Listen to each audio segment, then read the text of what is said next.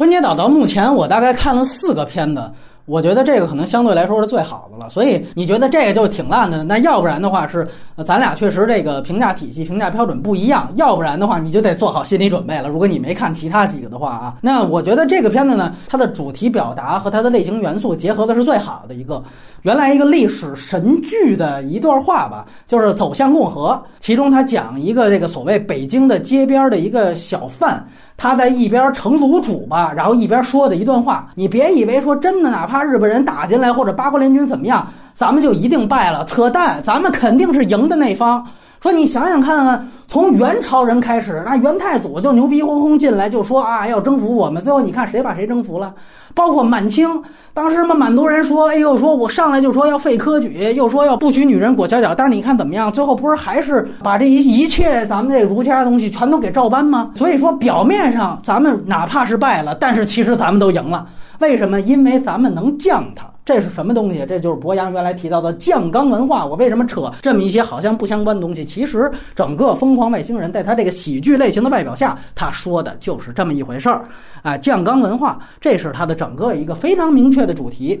那首先我们会看到，它其实是一个高概念。这个高概念就是说，中国的小市民他们如果遇到外星人会怎么样？啊，这个就有点像说斯皮尔伯格原来说就一个纸条，结果拍出了《侏罗纪公园一》一样，对吧？就是如果恐龙能复活会怎么样？这个其实也是这么一句话，高概念。他这个可不是说是中国遇到外星人，或者说美国遇到，他没那么宏观，他很具体，一定是小市民。因为我也看到豆瓣评分，这个片子好像那个评分一直在往下掉，很多人就说：“我操，你相比《流浪地球》，那把这个片子他妈按在地上摩擦呀！”他其实反倒是所有的公式，什么灾难片子、迈克尔贝的世界末日。所有的东西全部都是西方的公式，可是反倒哎，就这个片子好莱坞拍不出来，因为你讲的东西本核这个是中国的，而且他把这个高概念，就刚才我说了，小市民遇到外星人这个概念做的非常具体，他前半段互相驯服这个事情做的是非常棒的，这个其实体现的也是我们的国民性，体现的是就是中国人欺软怕硬啊。当我认知你是猴的时候，说白了。我们天天说美国政治正确，那是他们因为我们是最种族歧视的。一看说，哎呦，那他妈是一猴，立刻我这优越感就上来，完了我就训你。而且大家别忘了，他宁浩把这个放在说这是一刚果猴，你看这这位置是非洲，我就训你，是吧？不拿你当回事儿，特别有自信，特别想当然。结果中间，哎，当一发现哦，原来你是一个外星人，你有超能力了，马上叫大哥。马上叫大哥，那个一百八十度的变化，所以我一直在说，喜剧的最高阶段应该是讽刺喜剧，这里边其实是讽刺的。他对美国那块，我觉得倒不是讽刺，那就是纯黑黑出墙。他对于民族性这段，其实是有一点讽刺性在里边。所以说，这个讽刺性和他这个我们刚才说的这个高概念给结合在了一起。那么，这个我觉得是一点。另外一点就是关于他这个山寨这个地方。它对于地外这是一部分，但是对于美国这里还有一个国别，这里面其实又有另外一层作者性，就是山寨国度。大家可以注意到这里边不仅仅是说我们说他贾贾樟柯在那个世界里边拍了《世界之窗》，但其实他这里边用的是另外一件事情。贾樟柯在世界里边讨论的《世界之窗》，他其实借那个事情说的是全球化，但这个电影恰恰不是。他在这个电影中突出的就是宁浩一直以来的那种元素，就是山寨，山寨中国战胜世界，甚至山寨中国征服宇宙的故事。最明显的元素无非就是说拍了那么多次照，结果把美国人溜得团团转。但其实它有另外一个很有意思的点，你会发现整个世界之窗，其他所有地标其实是围着这个花果山环绕的。谁是世界之窗的中心啊？还是中国嘛？但是它这个说和《流浪地球》里边说围着中国人一块大家一块推那针，那可不一样。它这里边其实带着审慎态度的。其实山寨性还有其他，从那个美国大使馆逃出来的时候，大家可以注意到，黄渤他们开那车，应该就是中国那个特别典型的山寨路虎的那个是陆风吧，还是叫什么，对吧？所以说，其实它这个整个山寨道具，它做成了一个整个道具母题在里边，而这些母题其实都是铺垫。世界之窗大家能看出来，陆风能看出来都是铺垫。它铺垫的是什么？就是猴子变成外星人这件事情，这其实就是最大的山寨。你想想看。因为美国好像你看在里边牛逼哄哄的世界老大，其实它里讲的是什么事儿呢？就是中国作为世界工厂，你美国人要什么，我给你造什么，但是造出来东西绝对都是山寨的。所以美国人要的好像是一个外星人的时候，那我也给你弄啊，我就是有这本事。但是对不起，我这里边装的是一猴子。这个点通过他这个故事，我觉得也能呈现出来。当然，我们说这是中美这个世界层面的，那宇宙层面的，到最后有人觉得最后他这个什么酒桌的这个东西是不是有点仓促？我认同他整个执行的仓促，但是我觉得他最后这个大方向也是对的。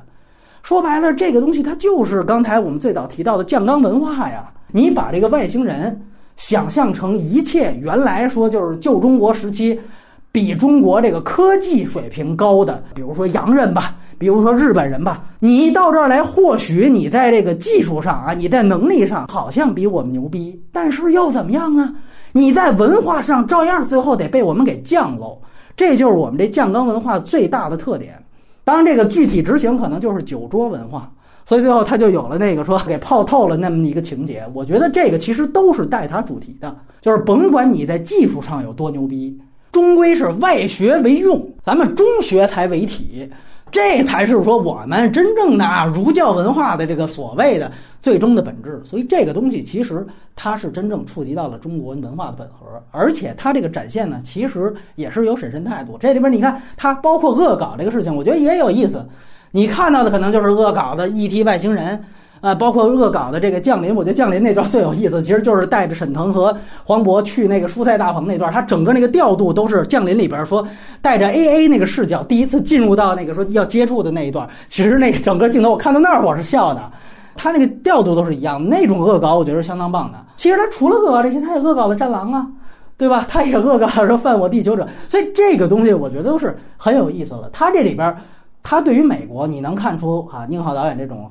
几乎是我觉得就是黑啊，那就不是说讽刺，但是与此同时，他对于国民性，他也有一种审慎态度。我觉得这就不容易。另外就是说，春节档热热闹闹的这么多个所谓的呃喜剧元素的片子，但是我觉得这个片子的喜剧元素，对于他的人设的建立其实是结合的最好的。啊，其实这个我们就是说就发挥了说宁浩啊，原原来说写废八个编剧，这里边编剧署名仍然很多，他这个磨了这么多年。其实这一点仍然是能体现出他的特点。这个我觉得是，你就你就看他第一场戏，他第一场戏是这个黄渤在那儿说训猴，他其实一方面他要告诉观众这是一个定场的一段戏，要告诉观众黄渤是干嘛的，他的人设是怎么样的啊，这个必须要交代出来。但另外一方面，他所有训猴的动作，你看到最后降临那场戏啊，说讲美国人什么夫妻对拜，全都给用上了。所以这就是叙事效率，他的这个本子确实是同期的导演当中，这个本子的质量、完成度、效率各方面都是最高的。尤其是前半段，我觉得这个确实还是他以往的水准。但是呢，后半部分呢，从这个说逃出大使馆开始，我觉得整个他这个就有点越来越飞。首先就是这个整个他那蔬菜大棚，真是当蔬菜大棚说了啊，整个那个猴子直接顺那管道直接就能越狱。你看看那个外星人保罗。人家开始也有一场那个外星人说去越狱的段落，那个可比这个复杂的多了。然后再到后面那场大战，就是你那个陆风那个东西，你到底是在讽刺山寨，还是你这真的就是一软广告啊？好家伙，外星人给你扔来扔去，所有地标都给毁了，结果黄渤从里边钻出来，几乎毫发无损，你这不是扯呢吗？即便我说你这号称大家都拿你当一个喜剧。啊，没人把你当一个科幻片，不像那个啊《流浪地球》说号称的好像那么宏大、那么严肃。但是你也不能一点逻辑都不讲。我觉得他最后，我只能说他这个说剧情硬伤扣分程度没有《流浪地球》那么大，但是不代表这个问题不存在。另外，黑美国这一段确实有点太 low 了。如果说展示一个说中国的民族性，看谁都是山寨的，看谁都是世界之窗，这是你的主题表达的话，那么你自己坐在这儿，直接把什么特朗普什么跟去年《唐探二》一样，又这么来一遍，我觉得可能就是你就某种程度上成为了你讽刺的那些人，难道不是吗？他跟贾樟柯有点像，就是他有的时候他真的还迷恋这个东西，他就会把这个东西迷恋也写进去，这个挺麻烦的。另外就是，我特别想说，第一场戏真的我非常喜欢，就在于哪儿？就是你看在训猴的时候，他啪一个反打，一堆他妈傻逼观众在那儿玩手机呢。我告诉你，那一场戏黑的就是他们你们这些玩手机的人。